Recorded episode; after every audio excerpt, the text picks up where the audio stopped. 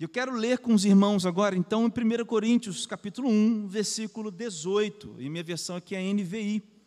E ela diz assim: Pois a mensagem da cruz é loucura para os que estão perecendo, mas para nós que estamos sendo salvos, é o poder de Deus. Mais uma vez, pois a mensagem da cruz é loucura para os que estão perecendo, mas para nós que estamos sendo salvos é o poder de Deus.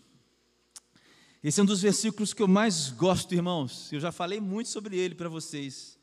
Quem conhece aqui sabe, quem me conhece sabe que eu sou apaixonado por esse texto que vai até o versículo 31, né? até o versículo 27, 28 ali, perdão. Irmãos, três coisas, não só as três, mas três coisas, basicamente, saltam aos nossos olhos quando a gente olha para esse texto. Está aí aparecendo para vocês.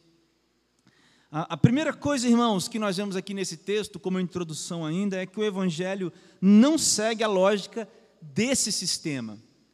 Quando lá em Romanos capítulo 12, versículo 2, o apóstolo Paulo diz: Não vos conformeis com este mundo, palavra mundo, cosmos, é no sentido, não no sentido cosmológico, irmãos, não no sentido de astros, planetas, sol, lua, não é isso, mas no sentido de um sistema desse mundo, de, uma, de um conjunto de leis e regras que rege esse mundo, que rege os pensamentos desse mundo.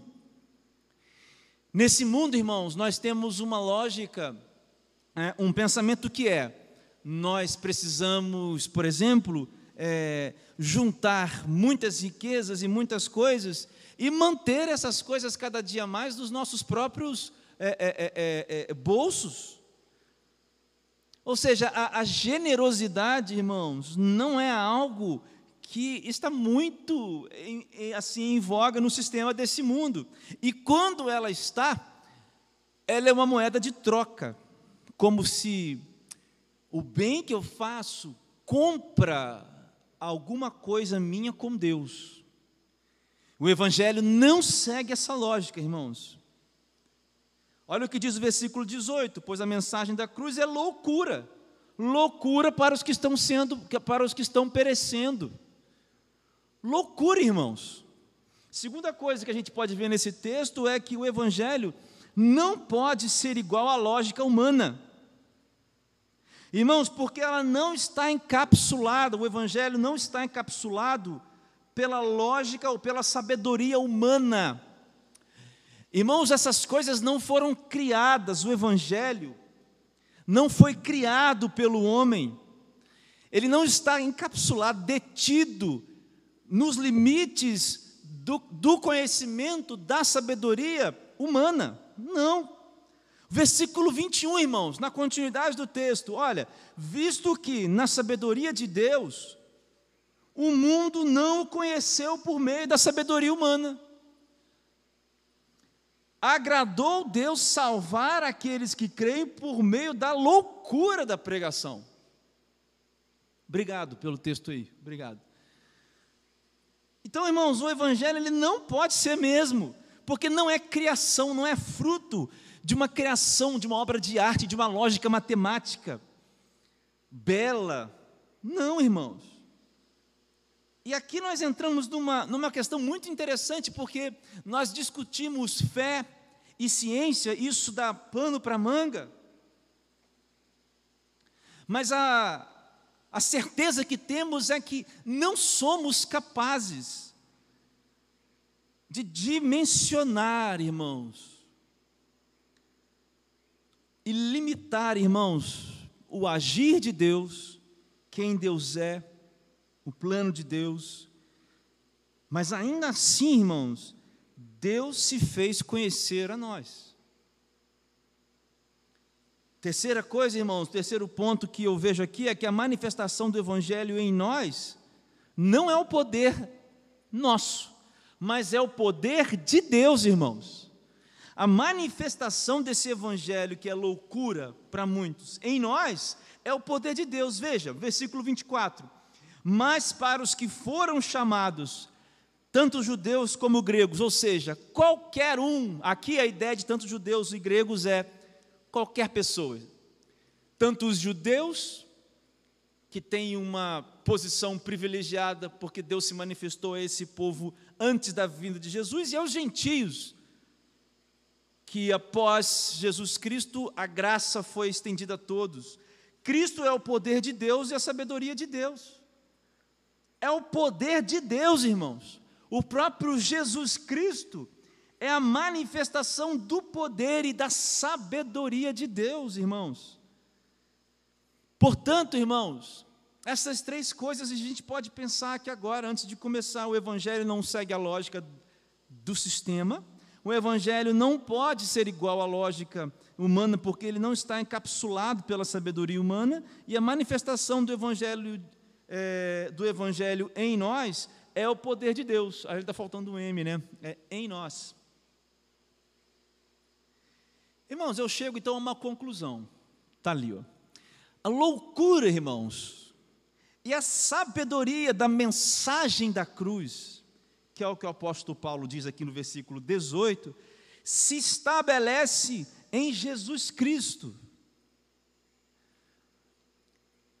Primeiro, primeiro sabe, o primeiro dia dessa série de mensagens, é, é, nós temos que falar dessas coisas aqui. Antes de nós, de nós tratarmos o sofrimento, a alegria, o contentamento, a missão, o sentido de vida, nós temos que falar disso daqui que o apóstolo Paulo fala.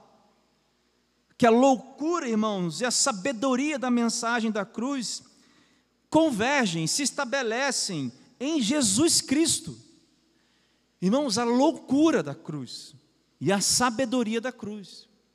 Porque no versículo 18, irmãos, o apóstolo Paulo diz que é a loucura para os que estão perecendo, irmãos.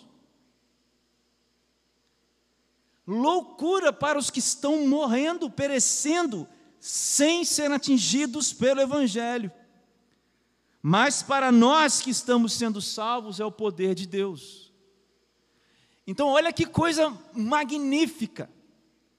A mensagem da cruz é a loucura para os que estão, sendo, estão se perdendo, mas o poder de Deus para os, que estão, para os que estão sendo salvos, loucura e sabedoria no mesmo ponto. Ali apontando para Jesus Cristo. Agora, por que, irmãos? Ou melhor, como é que a gente entende essa convergência de duas coisas? na pessoa de Jesus Cristo, loucura e sabedoria. Como essa coisa de ponta cabeça é refletida no Senhor Jesus Cristo. E eu quero pensar com vocês aqui agora em quatro pontos e talvez em quatro aplicações. Vamos lá, o primeiro ponto. Primeiro, irmãos, ah, não saiu aí, não sei porquê, acho que tem que dar mais um. Isso, obrigado. A, a vergonha e a vitória da cruz. Eu tenho que falar sobre essas duas coisas: a vergonha e a vitória da cruz. Veja, irmãos, é, por que, que Paulo traz essas, essa ideia da loucura e, e da sabedoria, né?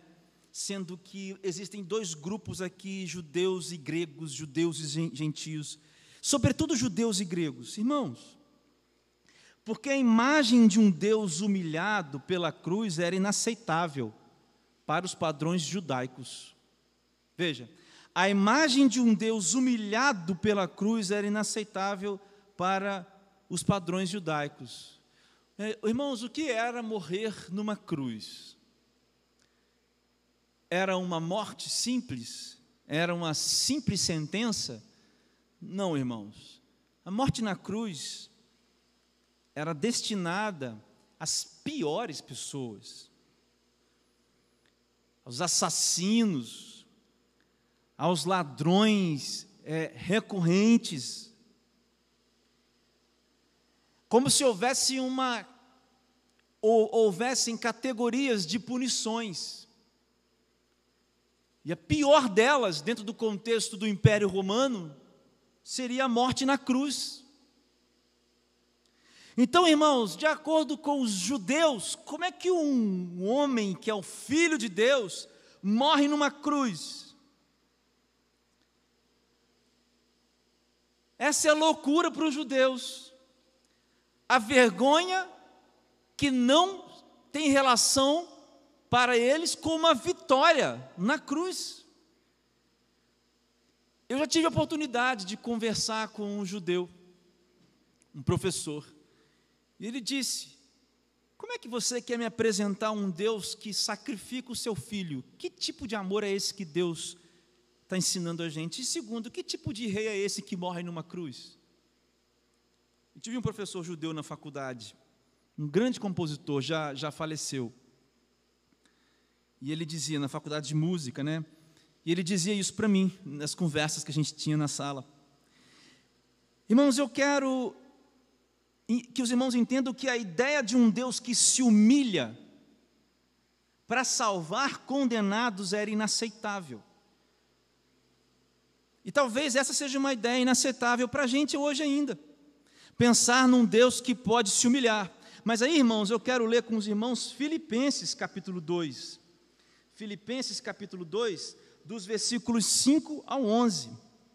Os irmãos conhecem esse texto famoso do apóstolo Paulo onde ele fala sobre a humildade cristã. Veja, provavelmente esse aqui é um texto que era um cântico, irmãos, naquela época. Apóstolo Paulo diz, Filipenses 2, 5 até o 11: Seja a atitude de vocês a mesma de Cristo Jesus. Olha o que Jesus fez. Que, embora sendo Deus, não, o, não considerou que o ser igual a Deus era algo que devia pegar-se mas esvaziou-se a si mesmo, vindo a ser servo, tornando-se semelhante aos homens. E sendo encontrado, e sendo encontrado em forma humana, humilhou-se a si mesmo e foi obediente até a morte e morte de cruz. Por isso Deus o exaltou à mais alta posição e lhe deu o um nome que está acima de todo nome para que, todo, uh, para que ao nome de Jesus se dobre todo o joelho nos céus, na terra e debaixo da terra, e toda língua confesse que Jesus Cristo é o Senhor, para a glória de Deus Pai. Irmãos, o que não é entendido, a loucura e sabedoria é, refletidas em Jesus é como que o Deus, que é Deus, se esvazia, se humilha para morrer por pessoas condenadas. A imagem de um Deus humilhado é loucura para os que estão sendo salvos.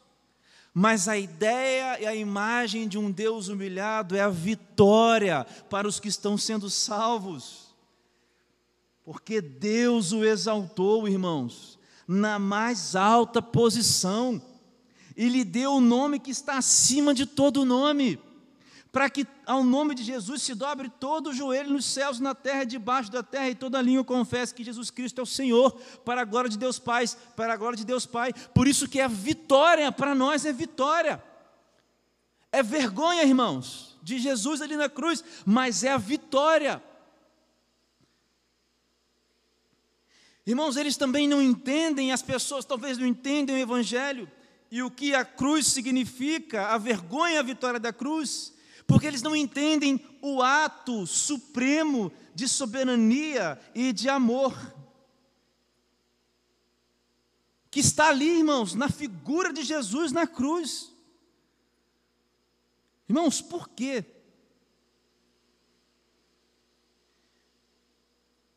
Por que soberania, irmãos? Vou ler para os irmãos Colossenses 2, 14 e 15 ele cancelou o registro de acusações contra nós, removendo-o, o registro, irmãos, e pregando-o na cruz.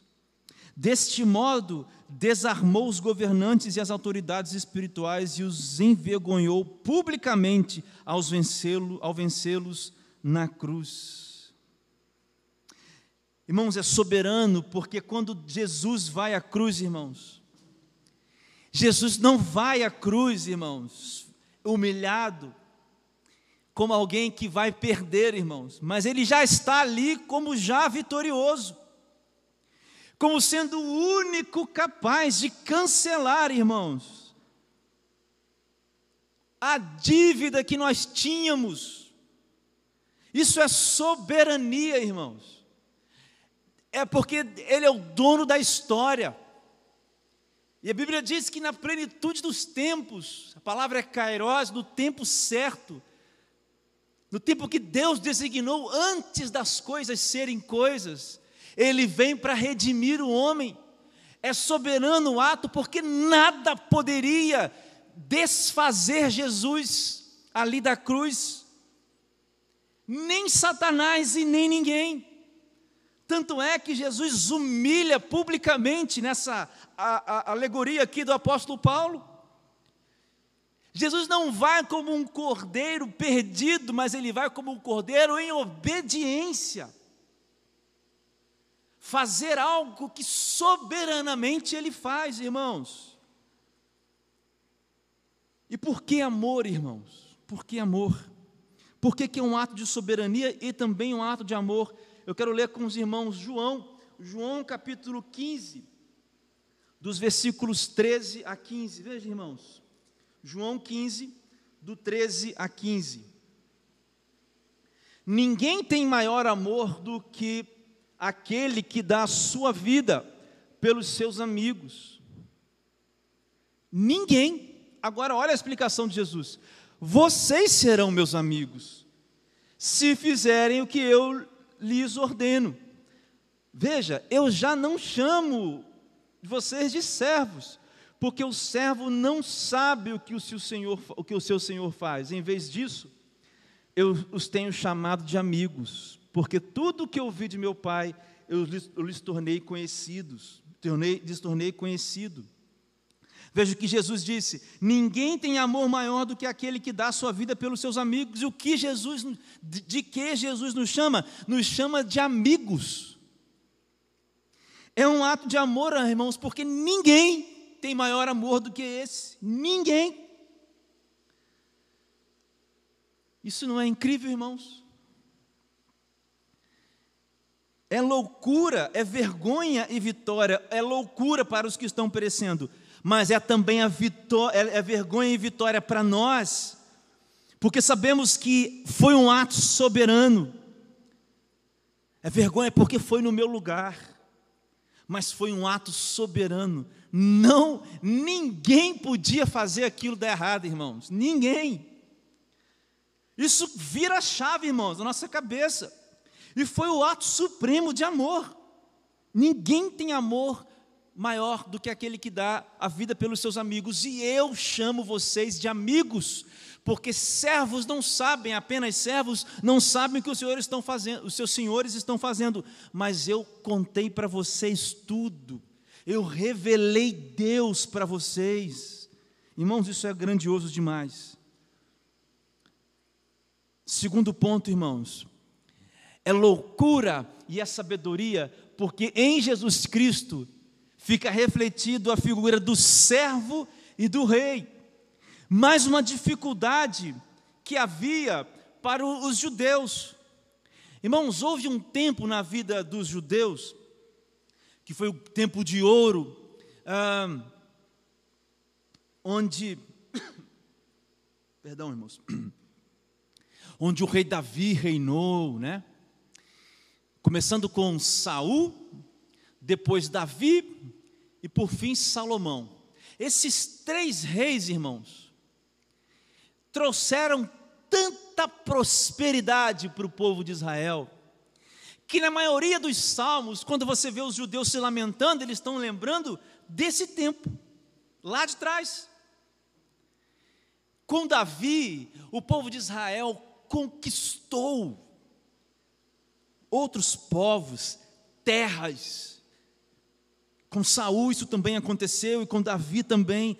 Com Salomão o povo foi rico. O povo viveu riquezas, momentos de riquezas e, e, e esses homens, eles não se curvavam, irmãos. Esses homens não se curvavam servindo os outros. Eles eram reis. Isso quer dizer, irmãos, que a mansidão de Jesus era algo inaceitável ao padrão, ao padrão dos reis judaicos. Pode ser que a gente esteja esperando um rei que não é, venha até nós para nos servir, mas Jesus veio para servir, irmãos. Irmãos, eu vou ler para os irmãos uma passagem que está lá, em Lucas, para os irmãos entenderem esse mundo de ponta cabeça que Jesus representa nessa relação de servo e rei. Lucas capítulo 22. Lucas capítulo 22, versículos 25 a 27. Olha que maravilha de texto, irmãos. Lucas 22, 25 a 27. Jesus lhes disse: Os reis das nações dominam sobre elas. E os que exercem autoridade sobre elas são chamados benfeitores. Olha só. Mas vocês não serão assim. Ao contrário, o maior entre vocês deverá ser como o mais jovem, aquele que governa como o que serve. Pois quem é maior? Pois quem é maior, o que está à mesa ou o que serve? Não é o que está à mesa? Mas eu estou entre vocês como quem serve. Vocês perceberam, irmãos? Mas eu estou entre vocês como quem serve. O que é isso, irmãos? O que é isso? É um, é um, é um, é um, é um reino de pessoas de cabeça, de cabeça baixa? É um rei que se submete a qualquer coisa? Não. Jesus é o rei que mostra poder ao servir, irmãos. Jesus é o rei que mostra poder ao servir. Vocês entendem isso? Vocês entendem que Jesus acabou de dizer?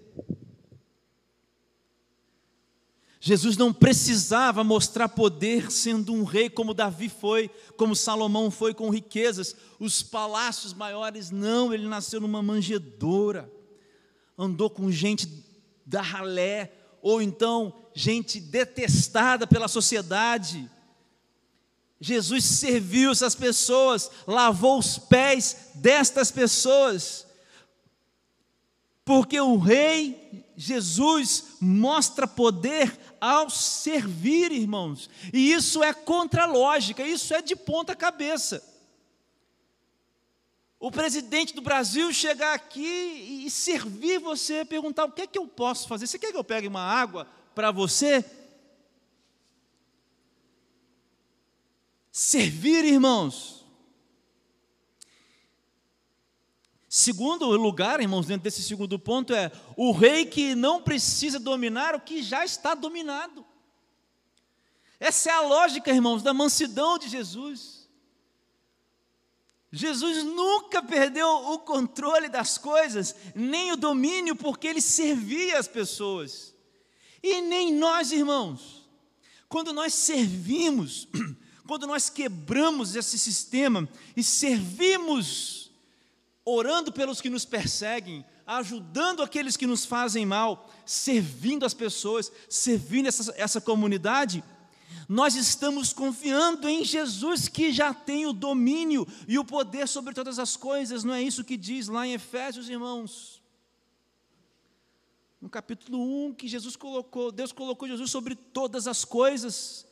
Não foi isso que nós lemos aqui agora em Filipenses capítulo 2, os versículos 9 e 10 todo nome se dobre, todo joelho se dobre ao nome de Jesus Cristo nos céus e na terra.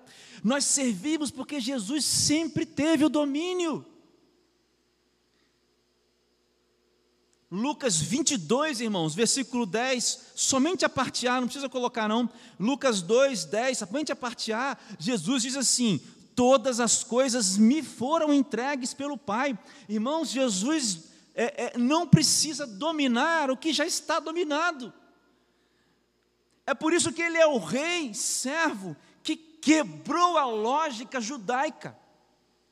e quebra até hoje. Porque se Ele nos pede para nos parecermos como Ele, nós temos que servir. Terceiro ponto, irmãos, partindo já para o final. E esse aqui, para mim, é um ponto mais impressionante. Não mais, mas o segundo mais.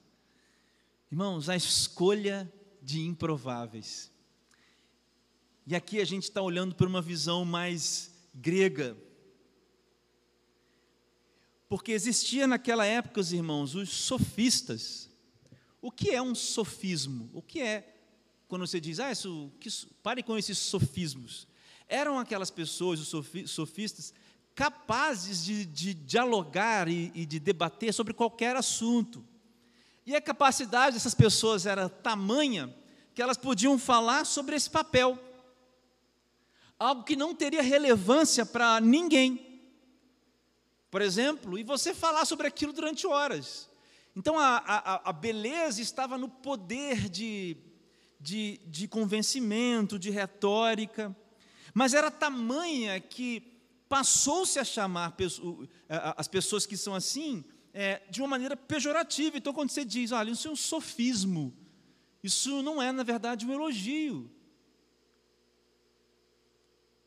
Então, para o mundo grego, Escolher pessoas sábias, que tinham sabedorias, sabedoria, pessoas que tinham conhecimento, era algo que fazia diferença.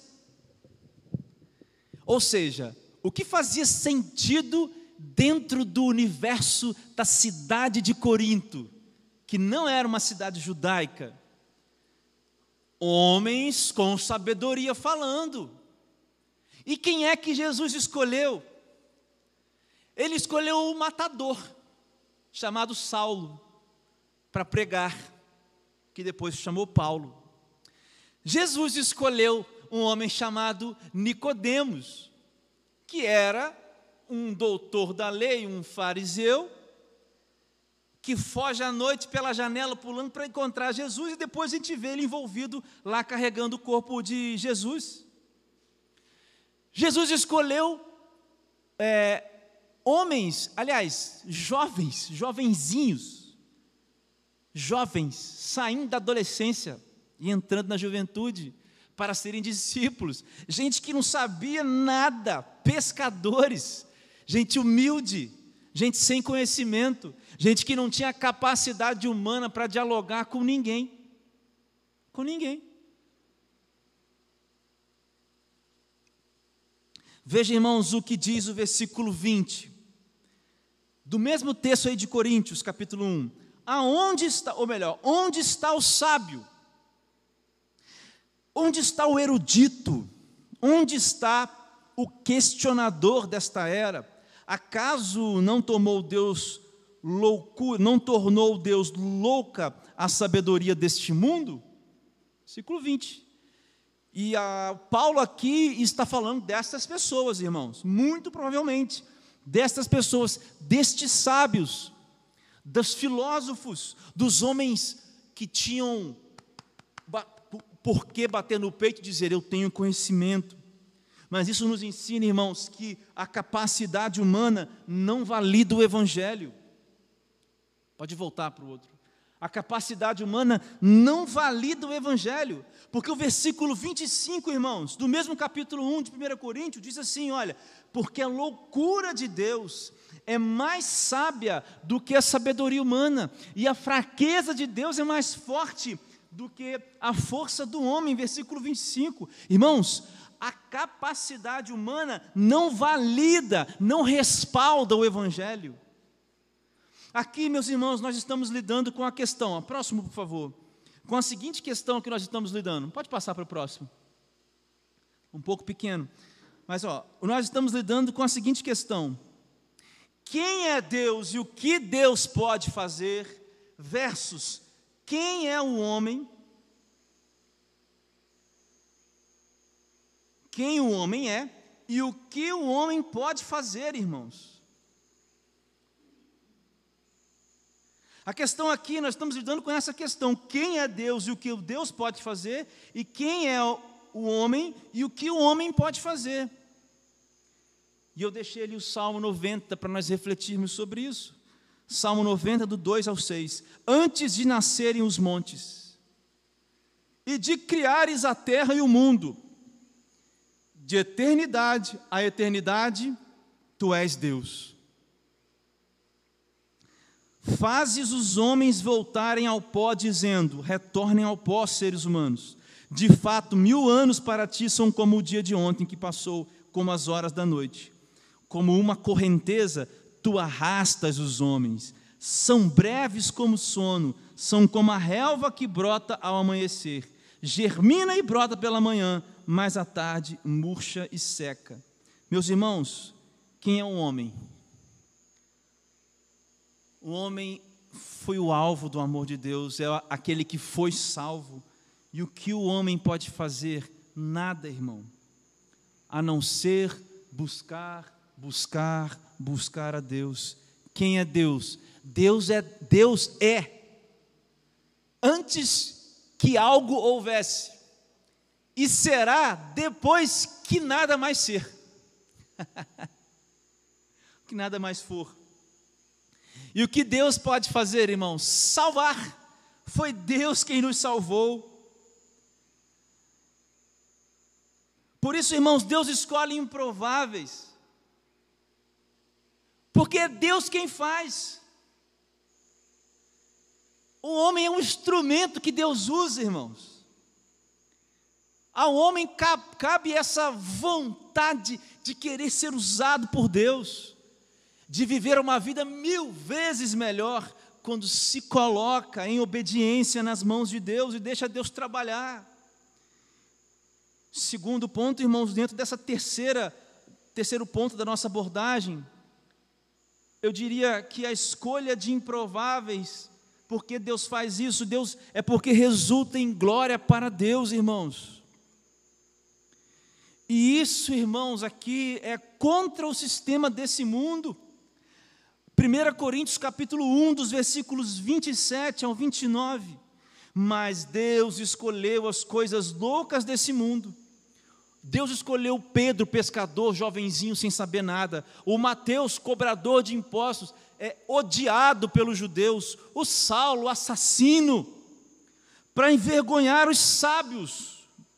escolheu as coisas fracas. Escolheu Pedro, que tinha uma fé que não era constante para envergonhar aquelas que se dizem fortes. Escolheu as coisas insignificantes do mundo, pescadores, e os desprezados e os que nada são, para reduzir os que acham que são, irmãos, para que ninguém se vanglorie diante dele ou diante de Deus, porque a glória pertence a Deus.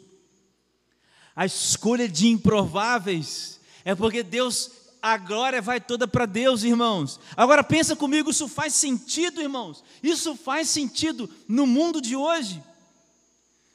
Nós jogamos vôlei ontem, e na hora de escolher os times, faz sentido a gente escolher aquela pessoa que não sabe nem levantar uma bola, irmãos.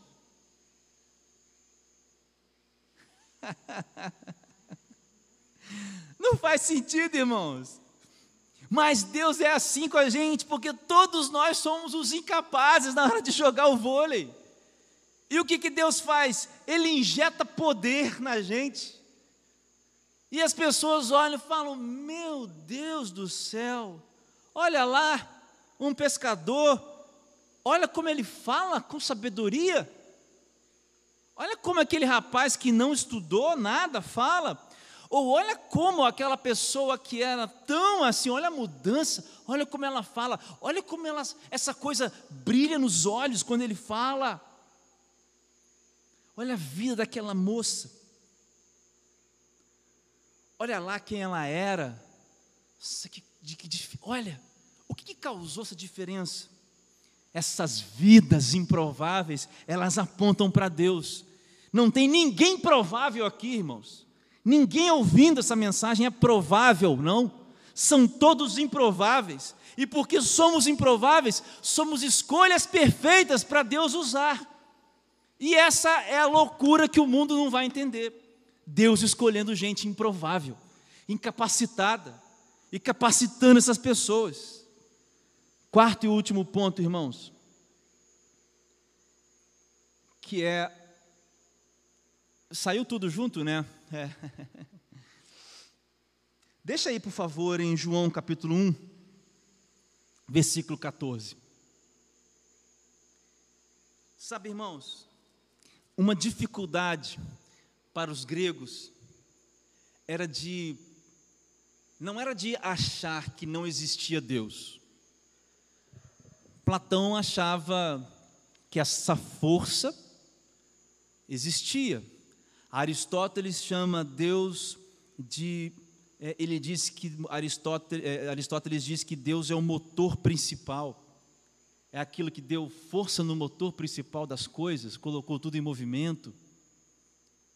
Alguns dizem que Deus é a substância de todas as coisas.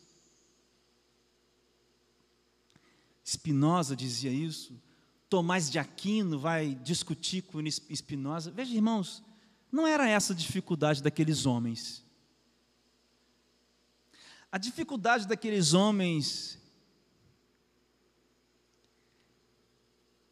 era entender o seguinte: como que um Deus, essencialmente Deus, ou seja, não tem nada de impuro em Deus, como ele pode se mover, se entristecer, se alegrar, ajudar, se compadecer de pessoas que são essencialmente más. Entende a questão? Então, para aqueles homens não fazia sentido a ideia do Deus conosco. E nem a ideia de Deus por nós. São ideias que não fazem sentido. Deus comigo, Deus por mim.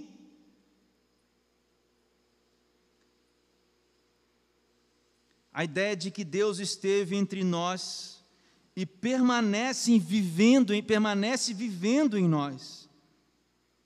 Irmãos, essa é a dificuldade, mas olha o que diz João capítulo 1, versículo 14. Aquele que é a palavra, e aqui a gente podia fazer, irmãos, uma série de mensagens só sobre o que é palavra.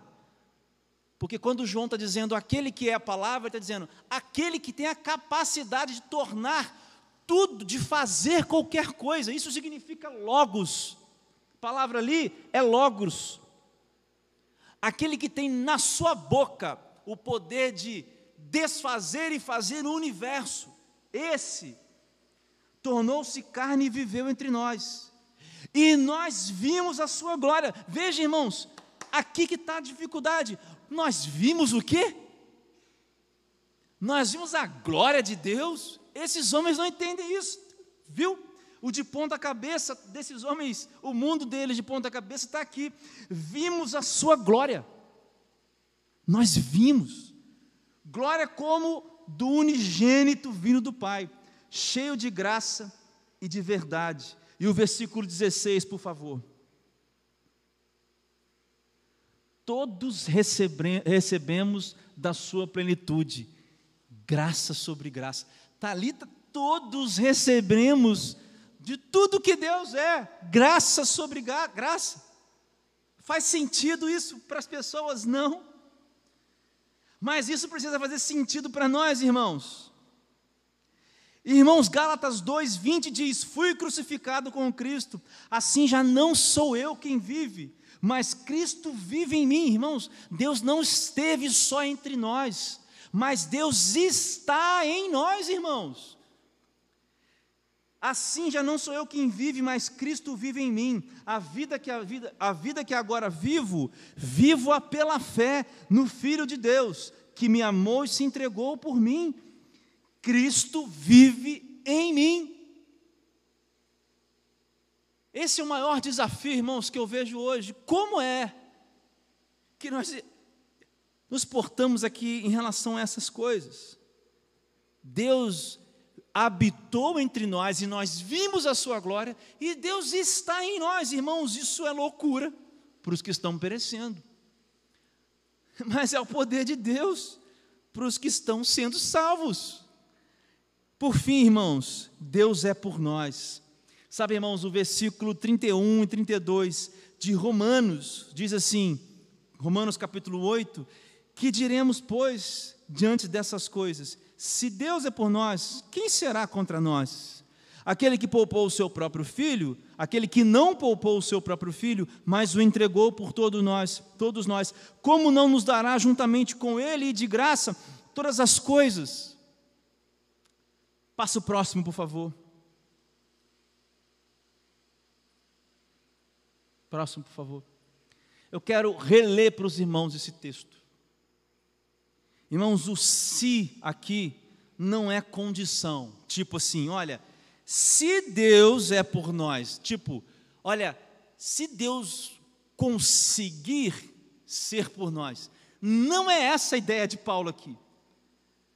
Está dizendo, se nós somos realmente filhos de Deus, irmãos, se nós estamos dentro do grupo das pessoas que estão sendo salvas, e que é poder de Deus, e não no grupo das pessoas que consideram isso loucura e estão sendo perdidas, não. Se nós estamos dentro do grupo das pessoas que estão sendo salvas, irmãos, então Deus é por nós, porque de graça, irmãos, Ele nos deu a Ele mesmo, de graça, Deus nos deu Ele mesmo, e não apenas isso, irmãos, mas também nos deu, nos deu todas as coisas que precisamos. Essa talvez seja a maior dificuldade de entender que Deus esteve entre nós, está em nós e é por nós. Porque de graça Ele nos deu a Ele mesmo. É isso que o versículo está dizendo quando diz que ele não poupou o seu próprio filho, Deus deu ele mesmo a nós. Porque nós não o escolheríamos, nós não veríamos, nós não teríamos é, comunhão com Ele. Mas também nos deu todas as coisas que precisamos. Irmãos, diante dessa exposição, a pergunta que eu faço aos irmãos é a seguinte: a loucura do Evangelho tem sido poder.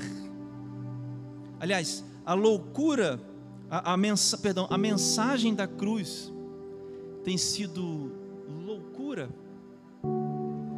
para a sua vida, ou tem sido poder de Deus. Como o apóstolo Paulo disse lá em 1 Coríntios capítulo 1, versículo 18.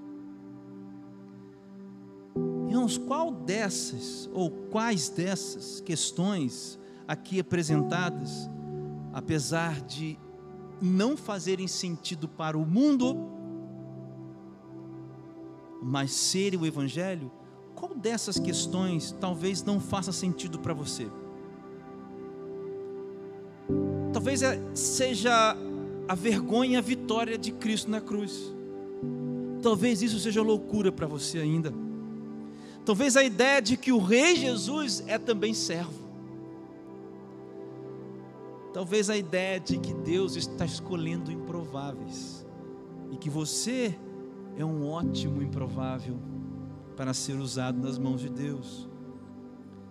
Talvez a falta de fé e a desconfiança de que Deus não está conosco, não está em nós e de que não é por nós. Qual dessas qual desses apontamentos, irmãos, nós temos dificuldades em lidar? Nós temos vivido dificuldades em lidar. O fato é, irmãos, que tudo isso aqui é um mundo de ponta cabeça. O Evangelho de Jesus Cristo, em comparação com o sistema desse mundo, é um universo de ponta cabeça mas que pelo poder de Deus faz sentido e é o poder de Deus para aqueles que estão sendo salvos. Se eu pudesse, irmãos, dar um conselho aos irmãos, aos que me ouvem, seja onde, quando, como você estiver. Para que você se encontre, sabe, na segunda parte do versículo 18, que estão experimentando o poder de Deus porque estão sendo salvos, é preciso que haja relacionamento. É preciso que haja oração, leitura da Bíblia. Senão, meus irmãos, o Evangelho vira mais uma ideologia ou uma coisa que não faz sentido. Mas, irmãos, eu convido os irmãos para que nessa série de mensagens nós tenhamos uma oração durante esse tempo todo. Deus, faz que em mim haja poder do Senhor, para que eu viva nesse grupo dos que estão sendo salvos. Se você apresenta alguma dificuldade com algum desses pontos, eu quero orar com você hoje. Então eu queria que você fechasse seus olhos e abaixasse sua cabeça que nós vamos orar. Pai, muito obrigado pela palavra que o Senhor deixou aqui para nós. E apesar de falhos, seres falhos, Deus, é, improváveis, pequenos, o Senhor, Pai, de graça, nos deu a você mesmo. Na encarnação de Jesus Cristo, na pessoa de Jesus Cristo, no relacionamento com o Espírito Santo.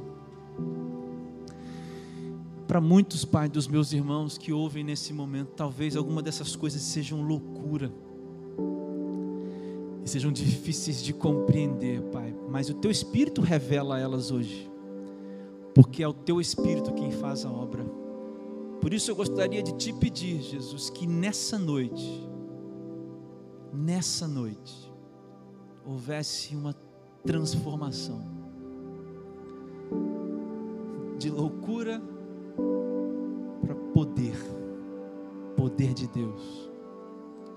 Que a mensagem da cruz de Cristo, que a mensagem do Evangelho possa brilhar nos nossos olhos saltar da nossa boca, equilibrar as nossas emoções, aquecer os nossos corações, à medida, Deus, em que estamos convictos, Pai, que é o poder do Senhor nos salvando, dia após dia. Fica com cada um de, de nós aqui nessa noite, Pai. Promove a mudança no coração de cada um que ouve essa mensagem de acordo com a tua boa, perfeita e santa vontade. Essa é a minha oração, em nome de Jesus. Amém.